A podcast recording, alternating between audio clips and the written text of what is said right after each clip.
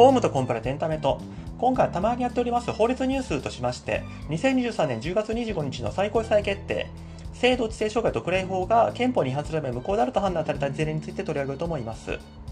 この事案、一般のニュースでも大きく取り上げられますので、ご存知の方も多いんじゃないかなというふうに思うんですけども、いわゆる性同一性障害の患者、まあ、患者って言い方がいいのかちょっと私も疑問なんですが、とにかく性同一性障害にかかっておられる方、つまり、えーと、生物学的には男性として生まれてきたんだけども、心が女性である、あるいはその逆ってことで、その不具合を解消するために何とかしたいなと思っている人たち、この人たちが現状のルールにおきまして、その住民票なり戸籍なりの性別を変更するためには、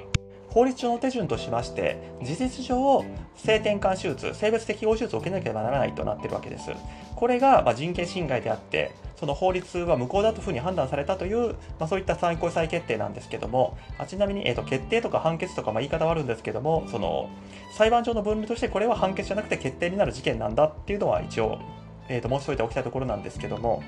やはり私もまあ法律家の端くれとしてその法律なり裁判の傾向っていうのは一応頭の片隅に押さえてきてるんですけども今回多分社会科の教科書なんかでも最高裁判所っていうのはその法律が憲法に違反する場合についてはその法律を無効だっていう権利を持ってるんだよみたいな風になろうかと思うんですけども日本の歴史において、まあ、戦後からですけども、えー、と1945年以降におきまして実際にこの法律は無効だよっていう風に最高裁が判断した事例って過去に12件しかなくて本件入れて12件しかないそのうちの1件ってことでその法律を勉強してる人にとってこれは極めて重要な事件であると、まあ、来年どころかもう今憲法を教えてる教授たちはもうすぐこれ教えなきゃって形ですごい教材作りに取り掛かってるんじゃないかなっていうぐらい、まあの学問的に大事だっていうのもありますし私このポッドキャストですとたびたび性的少数者、まあ、同性愛ですとか今回のトランスジェンダー問題みたいなことを取り上げてるわけですけども私まあ一応法律やってる立場なんでその人権とかには敏感であろうまあ、人化なんだろうというふうに自分では思ってるもののただたびたび取り上げてるんでなんかあんまりそういう偏った感じに見られたくないなというかもっといろんなものを取り上げようと思ってるのになんかこの性的少数者の話ばっかりしてるなっていうのはちょっと気になってはいたんですけども先ほど申し上げましたようにその12件しかない法令系判決、まあ、その最高裁の重要な判決っていうのがこの性的少数者問題に繰り込んできたってことからするとやっぱり現代社会においてここってすごく重要でみんなが注目してる分野なんだなってことからするとまあ別にそんな気にすることもないかと思い直したっていう感じではあるんですけど今回はまこの判決がどういった判決なのかっていうところを私例によって、えー、と原文全文読んでますので、まそれを簡単に噛み砕いてお話したいなっていうところとあとちょっとずれるかもしれないけど多少近いなってところが先週先々週ぐらいに同性愛者における結婚が認められるか認められないかっていうインドの最高裁判決が出たんですけどもこれについてもちょっとだけ触れたいなというふうに思っております。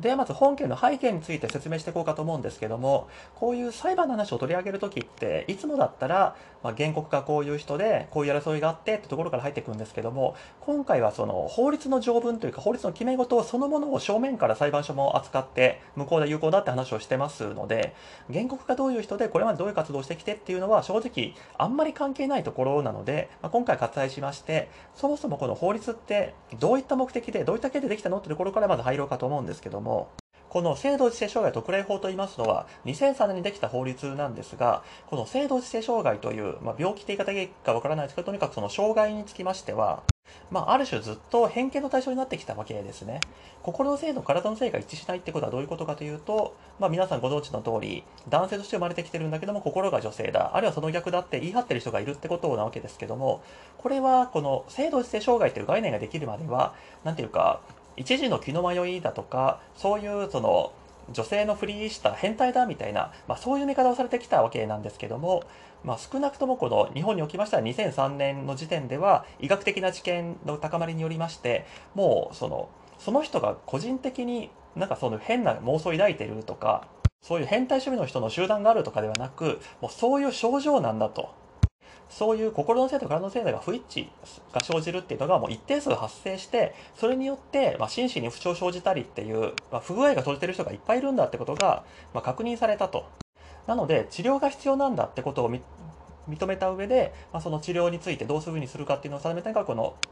えーと、性同一性障害特例法なんですけども、ただこの治療って言い方はちょっと誤解生じるかもしれないんで重ねて申し上げておきたいんですけども、例えば男性として生まれた人が心が女性だって言ってるのを、その治療するっていうのは、まあ本当さっきのその、偏見があったような時代の発想だと、お前は男性器持ってんだから男性に決まってんだろと。そんな妄想は捨てろと。男性なんだ。ちゃんと思い直せっていうふうに説得することが治療みたいに思っちゃうかもしれないんですけども、そうではなく、この性同一性障害におきましては、まあ、先ほどのその体は男性なんだけども心が女性だっていう不具合によって苦しんでるとその苦しみを緩和なり除去するっていうのが治療、まあ、そういう発想だっていうふうに捉えていただいた方が分かりやすいのかなっていうふうに思うんですけども今回問題になっておりますその住民登録なり戸籍なりの性別の欄をもともとの体の性から心の性に直すっていうのもそういう意味においての治療の一環なんです。いくらそのホルモン治療とかして体実際の体のその調子みたいなのがもともと男性だったのが女性に近づいたとしてもあの社会的に女性として扱ってもらえなかったらやっぱりそこで、まあ、心身の苦しみが生じてしまうとそれを緩和する策としてちゃんと戸籍なり住民登録についても性別を直しましょうと、まあ、そういう趣旨でできている法律みたいなんですね。まあ、究極的には本人が女性になりたがってるんだから女性にしてあげましょうってところに行き着くっちゃ行き着くんですけどもそのそういうふうにあの主張してる人がいるからそれをそのお情けみたいな感じで直してあげましょうって話ではなくやっぱりあのこの性同一性障害ので苦しんでる人を救うためその症状を緩和するための策として設けられてるっていうそういう位置づけみたいなんです。これも今回私調べるまで知らなかったことなんですけども。じゃあその性別の登録の修正を行うためにはどういった要件が必要なのか。もちろん、あの、巷でなんかその偏見持ってる人たちが言うみたいに、本人が女性だって言い張れば、じゃあ女性ってなれるのかっていうとそんな噂はなくて、この性同一性障害特例法においては、こういった要件を満たした人についてしか、まあ、この性別欄の修正点できないようにしますよっていうふうに決めてるわけなんですけども、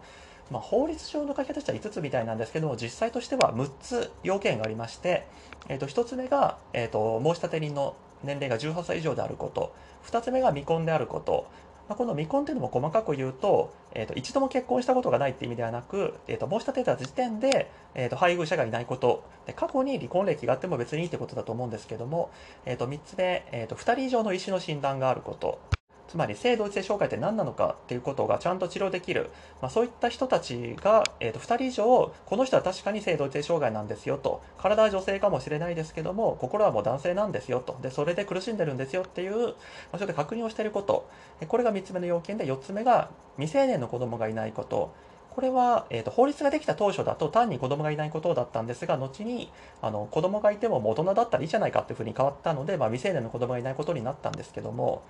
個人的にはこれは、まあ、ちゃんと調べたら多分立法経緯とかわかるんでしょうけど、大人、子供であった人も大人だったら、その性同一性障害ってあるんだなって受け入れられるからってことなのかもしれないですし、日本は相続とかの関係で、特にその本当に親子として暮らすつもりはないんだけど、養子を取ったりみたいなことがあったりするんで、一族の財産を受け継がせるために、その相続をさせるような時に、親がトランスジェンダーだったらダメみたいな理屈はいらないでしょとかそういうことなのかもしれないですけども、とにかく、現時点においては未成年の子供がいないことっていう要件だけになっておりまして、で、5つ目、6つ目が、えー、と今回の裁判、裁判じゃない、えー、と審判で問題になったところでして、えー、と1つ目が、つまり5つ目ですね、えー、と生殖腺が永続的に活動しなくなっていることと、6つ目、最後の要件が外性器の形状が変更後の生物と同じようになっていることと。まあこれ正直言葉で聞いても何言ってるか全然わかんないと思うんですけども、5つ目はま言い方を変えますと、要するに元男性、えーと、体の性が男性である方については精巣、その精子を作る臓器、これを摘出して、で元女性、えーと、生まれた時の性別が女性っていうふうに判断された人については卵巣、これを摘出しろと。で、最後の要件、その外性器の形状があってところについては、これももうありていに言ってしまうと、元男性の人については男性器を切除しろと。で元女性については男性器を形成する、まあ、そういった手術を受けろって言ってるわけですね。これは最高裁も認めるとのころなんて言ってもいいかと思いますけども、あの、生殖腺が永続的に活動しなくなることっていうことと、精巣卵巣を摘出することって厳密には違うんですけども、ただ、まあ、事実上、それを達成するためには、性別適合手術を受けないといけないよね、あ、そういう前提なんだっていうふうに捉えていただければというふうに思うんですけども、今回の裁判で争っておられる方は、このえーと、精巣卵子の摘出をするっていうところと男性器の切除なり形成を行うこと。これは不要でしょうと。そんなことを無理やりさせるっていうことは人権侵害であり憲法違反でしょうっていうふうに争った、まあ、そういった事件なわけです。本件は実はまあそんなあったなって感じなんですけども2019年もほぼ同じような内容の裁判がありましてこれも最高裁まで行ってるんですけどもその2019年時点の、えー、と判決、決定としましては、まあ、確かにこの性同一性障害特例法に基づくこの2つの要件というのは人権を制限する内容であると。その摘出したくない人にあの清楚な卵巣を摘出しろとかその男性器を作ったり切ったりしろみたいなことはちょっとその権利をまあ過重に制限する内容かもしれないけどもただ、まあ、社会の急激な変化に基づく混乱を避けるため男性器のある女性だとか卵巣のある男性みたいなそういった人がいると社会が混乱するでしょうと。それを防ぐためにはこういった要件が必要なんでまあやむを得ず認められるんだと。ただこれは今回の23年決定まさに今回取られております、えー、と決定で結局違憲になった頃からも言えるようにその、まあ、裁判所特有の言いましたなって感じはちょっとしまして2019年時点でもあの問題がある規定だから国会はすぐに法改正しろって遠回しに言ってじゃないのって感じはちょっとするんですけど、まあ、とにかく2019年時点では一応は憲法に違反しないってなった内容が、まあ、今回2023年4年で内容がひっくり返ったと、まあ、こういう過去に OK とした内容が、まあ、時代の変化等を受けて後でひっくり返るってことはまあ、日本の裁判においてたびたび起きるっちゃたびたび起きるんですけど4年で変わったっていうのは結構早いというか珍しいと思いますね。ちなみにこの先ちょっと法律読話としましては、えっと、2019年の裁判は小法廷っていうので認められて、えっと、決定されておりまして、えっと、裁判最高裁判所は15人の裁判官がいるんですけども、えっと、5つの小法廷つまり、えっと、5つのそのちっちゃいグループがあってそれぞれに5人ずつ裁判官がいるんですけどもまあ、基本的には最高裁判決っていうのはこの小法廷5人で決められてるっていうふうに考えていただいていいかと思うんですけどもこの5人で決めた内容を変えるえーと、ひっくり返すためには大法廷その15人全員が集まった判決でやらなきゃいけないと決定でやらなきゃいけないというふうになってますので今回の2023年決定につきましては大法廷でやりましょうって途中で決まったんでその裁判とか追ってる記者とか来店の人からするとあれ？2019年判決変わるんじゃないかっていうのは事前に気づいてたみたいです。まあ私そもそも大法廷になるぞみたいなその日々の動きなんかウォッチしなかったんで後から知った話ではあるんですが大法廷にかけるよっていうのはまあそういうことなわけです。ちなみにこの辺の流れはあのインドのこれから申し上げます同性婚の話についてもあの大法廷にするよって途中で方針が決まったんで当事者の人たちはもしかして過去の判決変わるんじゃないかって期待したみたいな流れがあったりもするんですけども、まあ、すっごい厳密に言うと大法廷開いたけどやっぱり変更しないことにしましたってなることもなくはないんですけどもまあ過半数5割以上は変わるよねっていう感覚は個人的には持ってます。その意味では今回の2023年決定は、ま、画期的な本当に歴史の来るような判決ではあるんですけどもその1週間前2週間前とかには変わるかもなって分かってた人はいたかもっていうのはありますね。では、すでに大体喋っちゃったような気もするんですけども、今回の決定がどういった内容なのかってところに入っていこうかと思うんですが、ロジックとしてはすごいシンプルだなっていう印象です。最高裁ってまあ頭の人たちが揃ってるせいもあるでしょうし、いろんなところに影響が及ぶことをおもんばかってなのか、なんかすごいこねくり回した文章書くことがたまにあるんですけど、まあ、最近は減ってるんですけど、特に昔のやつになってくると、何言ってるか全然わかんないみたいなやつが結構あったりするんですが、今回のはすごくわかりやすいというか、まあそうだよなっていうことが書かれてるなっていうふうに思いました。えっ、とまあ元々書かれてるロジックとはちょっと違うんですが、一応私なりの整理で申し上げますと、あの、性同一性障害の治療には、かつては、まあ、清掃なり論争の卵巣の除去が必須だったわけです。つまり、その体の性と心の性が違って苦しんでる人たちを救済するには、必ず精巣なり卵巣を除去しないといけないんだって風に、まあ、医学的にそうなってたんだと。なので、その性同一性障害の治療の最後の一押しとして、まあ、社会的な性別を変更する場合に、精巣なり卵巣の除去っていうのを必須としていたとしても、もともと治療の一環として必要だったんだから、特に何も問題なかったんだと。だってあなたは治療の仕上げとしてあの功績上の性別改をしてるんだからその前段階の治療は終わってて当然でしょと、まあ、そういう理屈だったわけです。ただ現在においては治療法の研究が進んで今はあの性同一性障害の治療として精巣なり卵巣の治療っていうのは必須とはしてないんだと。でこれは後から知ったんですけども2014年にもう WHO でも性同一性障害の治療として清楚なり卵巣の授業を必須とするっていうのは人権侵害だからやめようっていう宣言を出してるらしく、まあ、それを踏まえれば、まあ、日本の裁判所がそういうふうに判断するっていうのは日本も国連加盟国なんで当たり前っちゃ当たり前ですけど、まあ、それ言い出したらなんで2019年で そういう判断にならなかったんだっていうのはあるんですけども、まあ、それはさておきしたがって性同一性障害の方にその清楚なり卵巣の授業をしろと取り外せと取り外せあ取り除けっていうのはまあ治療とは関係ないってことになっちゃうわけですね。なので本人のために必要ないのに、まあ、言ったらその臓器を摘出しろというふうに迫るわけですからこれはもう極めて強いその制限といいますか強いその圧力をかける措置になるわけです。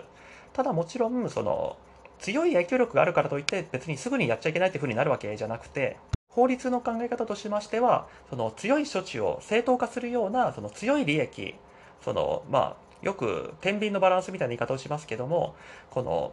性同一性障害の人たちにその臓器摘出みたいなそういった重い負担を負わせるにはそれだけ守る方の利益も重くなきゃいけないと、まあ、そういうバランスが働くわけなんですけど。じゃあ今回、まあ、こういった事件だとその被告というか相手方は国になるんで、えー、と国の主張は国はなんで性同一性障害の人たちはその清楚なり卵巣の除去手術性別適応手術を受けなきゃいけないんだっていうふうに言ってるかっていうとこの生殖腺の除去、つまり、えーと、精巣なり卵巣の除去をしないと、生殖能力を持ってるままの人が性別変更することになるよね、と。そしたら親子関係が混乱するじゃないかと。つまり、えっ、ー、と、まだ子供が産めるのに、えーと父親になったりだとか、えーと、女性を妊娠させる能力があるのに母親になったりだとか、まあ、そういったわけのわからない状況が生まれてしまうでしょうと。今の日本社会においては父親が男性で母親が女性でこの2人が夫婦になって子供が生まれるみたいな、まあ、そういった社会を前提にしてるのにその父が男じゃなくて母が女じゃなくてみたいになると社会が混乱して秩序が乱れるでしょうと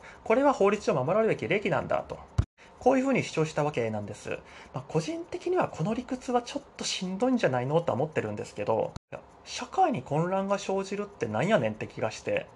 いや、その、子供が、あの、父親が男で母親が女じゃなくて、その混乱するとか、なんか幼稚園とかで、なんか不意に、うちのお母さん2人いるんだけどとか言ったら、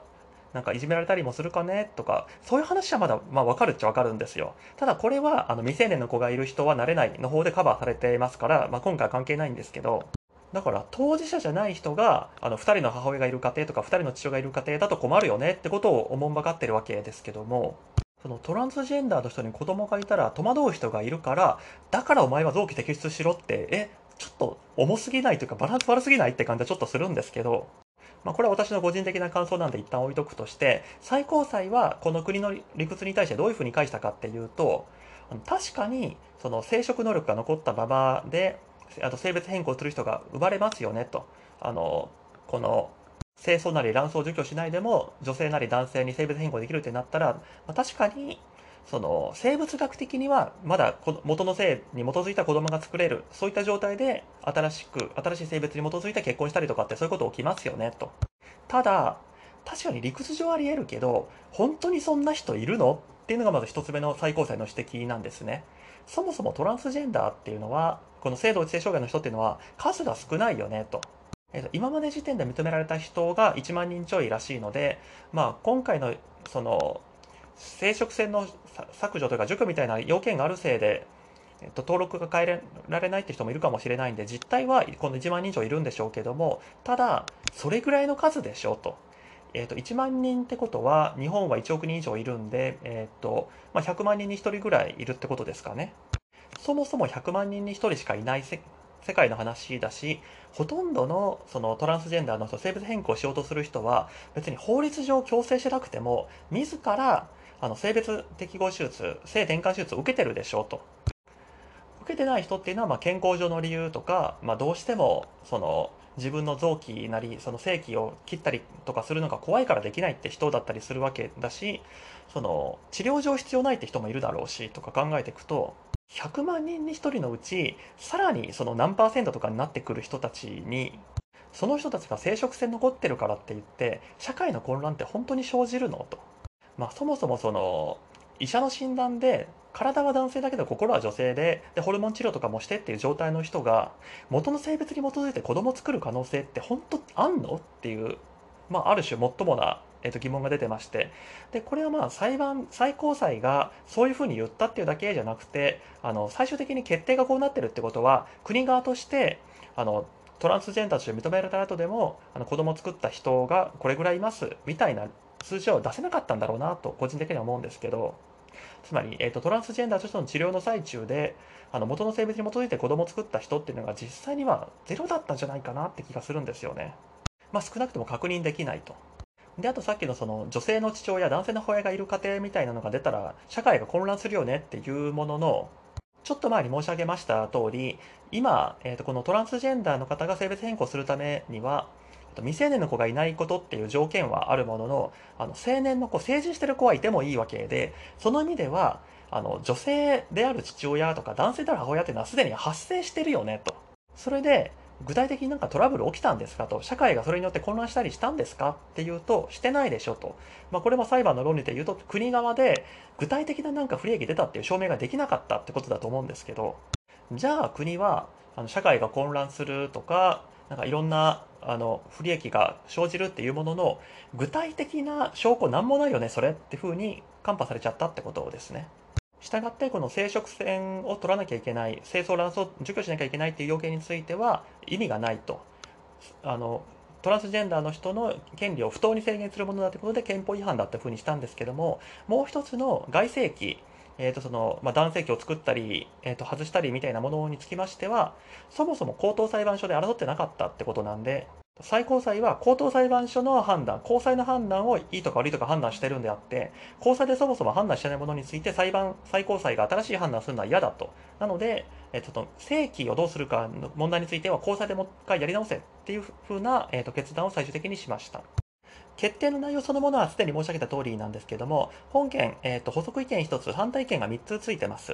まあ、最高裁となると、もちろん、あの裁判官になれる人っていうのは一流の学者だったり裁判官だったり弁護士だったりする人たちなんでまあみんな一家号を持ってる人たちなんですねなので最高裁におきましてはそのまあ、判決とか決定内容そのものとは別に私個人はこう考えますっていう意見をつけていいってことになってるんですけども反対意見が3つついてるっていうとそのパッと聞かれるとああなるほどとあのトランスジェンダーの意見みたいなのを過剰に認めるのはどうかみたいなことを言ってる人が3人もいたのかっていうふうに思われる方がいるかもしれないですけどもこれ逆なんですよどっちかっていうと。先ほど最後の方で申し上げました通り、あの生殖腺の除去を求めることっていう要件と、外性器をま変更すること、この2つが争われたんですけども、その外性器の方につきましては、高等裁判所に差し戻したっていうのが、えー、と最高裁決定なんですけども、この反対意見をつけた3人っていうのは、あの高等裁判所に差し戻すなと。この外性器の方についても人権侵害って憲法違反だと。もうこの場で無効にしろっていうふうに言ったっていう、そういった意味での反対意見なわけです。つまり言い換えますと、えーと、清掃なり卵巣を除去しろっていうのが人権侵害で憲法違反だととんでもない法律だっていうことについては全一致でして加えてこの決定でも甘すぎるとトランスジェンダーに対して過酷すぎるとこの外政権の変更についてもすぐに判断しろっていうのが3人さらにいたと。そういうことです。まあこういうそのもっとリベラルというかもっともっとちゃんと保護すべきだみたいなことを言う人が反対意見つけるというのは昔からあるっちゃ昔からあるんですけどこの法令意見についてちょっと読み話を申し上げますと過去に12件あの最高裁判所がこの法律は憲法に違反するんだって言った事件があるっていうふうに言いましたけど半分以上は2000年以降に出されてるんですよね。えーと、今2023年なんで戦後もう80年ぐらいになるんですかねで2000年以降っていうとそのうちの23年25年ぐらいしかないわけですけど半分以上は2000年以上ってことは逆に言うとそれまでの、えー、と50年間55年間っていうのはあんまりその最高裁判所は憲法に違反するってことを言ってこなかったってことなんです。でまあこれ個人的にはなんですけどその55年間の間に言った憲法違反っていうのもえそれ問題にするみたいななんか今日しょうもないことに突っ込んでるなってやつもあったりするんですけど2000年以降のこの法令権判決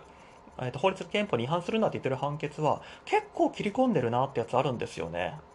まあ、今回のもそうですけども社会的に差別される人たちを救うような内容だったりするのが結構ありますし、まあ、それは、えーと離婚した女性だったりとか婚外子、えーと、非着実子だったりとか、まあ、そういう人たちが不当に差別されてるよねと、そういったことを認める今の法律はダメだよねってことを言ったりするんで、やっぱり最高裁も時代に応じて変わってきてるのかなというふうに思ったりもするんですけど、今回の決定は、まあ、今、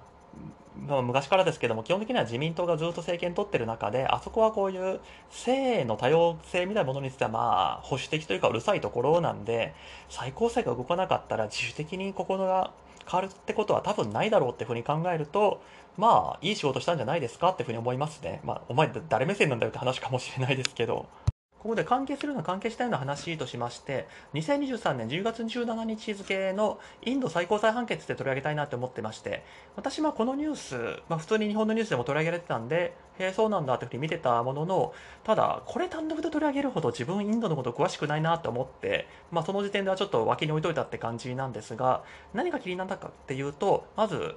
インド、まあ、歴史的には多分裁判制度ってイギリスに近いんじゃないかなっていうふうに思ってるんですけどもただなんか内容を見てるとなんか日本とすっごい制度似てるなってところがまず面白いなって思ったところと次に内容ですね。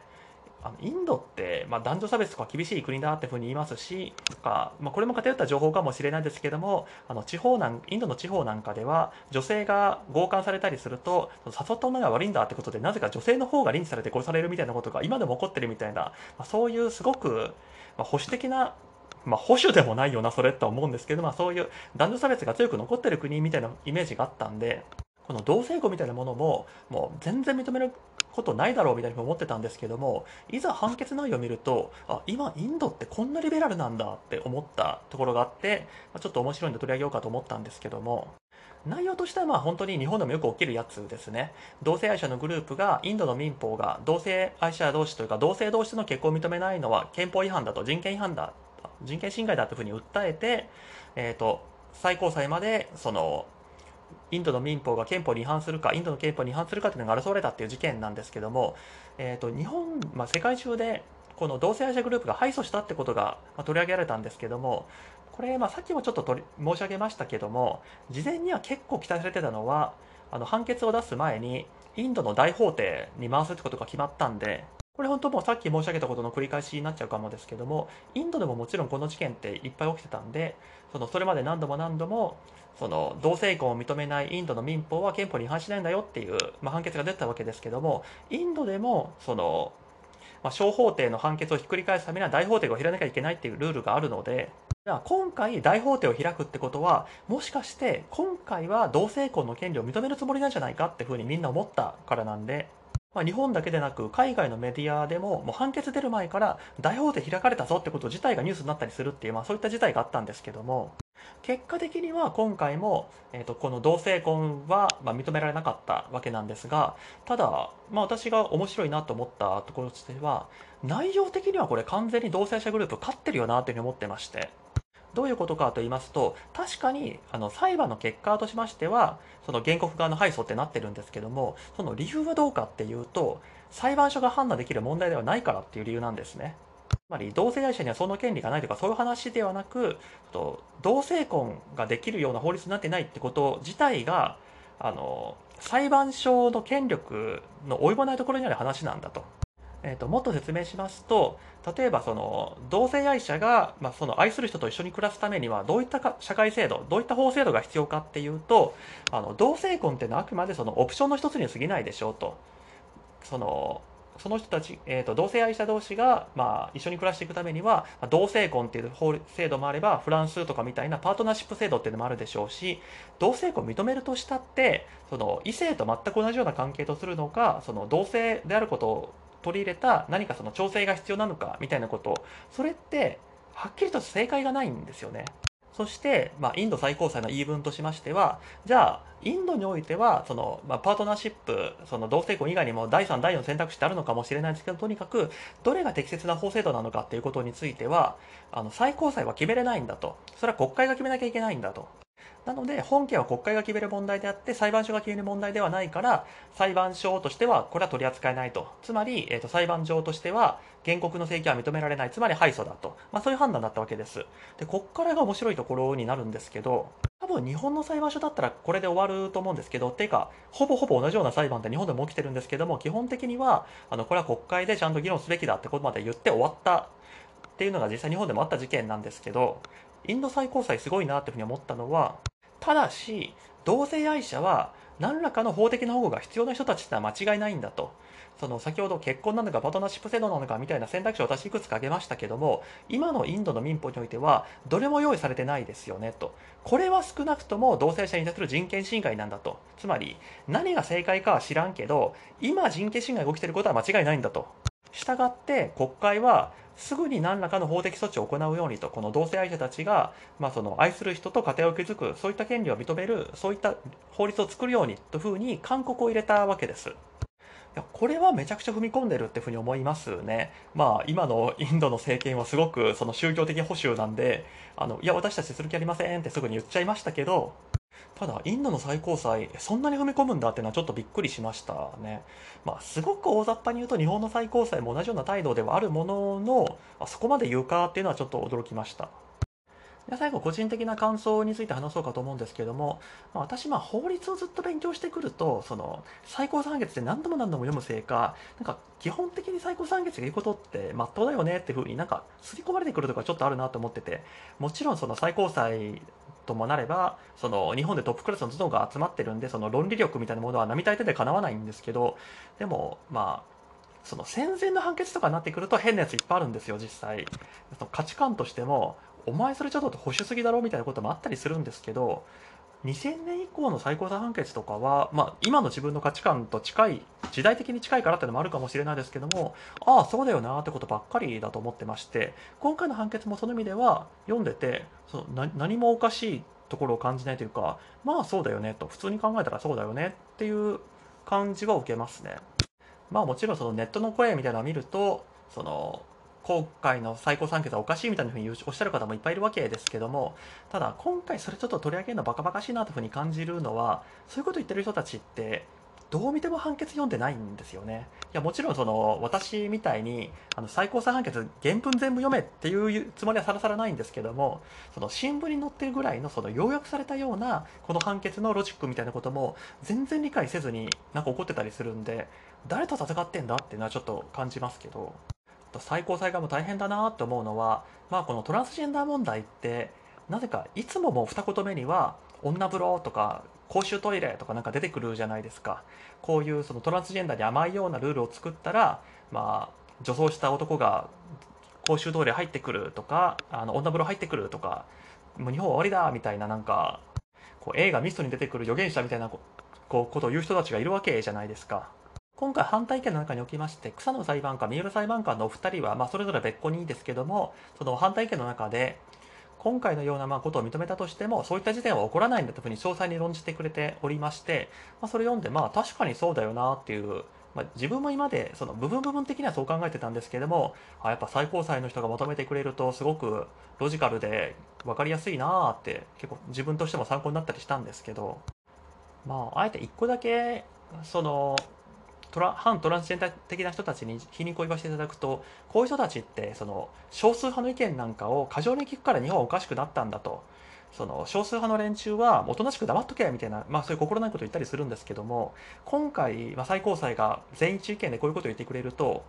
その女ブロガーとか女子トイレがとか言ってる人の方が少数派なんじゃないの？という気がしてきてその私は少数派だって分かれたんでおとなしく黙っておきますっていう人は出てこないんだろうかっていうふうには思ったりもしますね。はい。というわけで今回この辺り終わるかと思います。ご清聴どうもありがとうございました。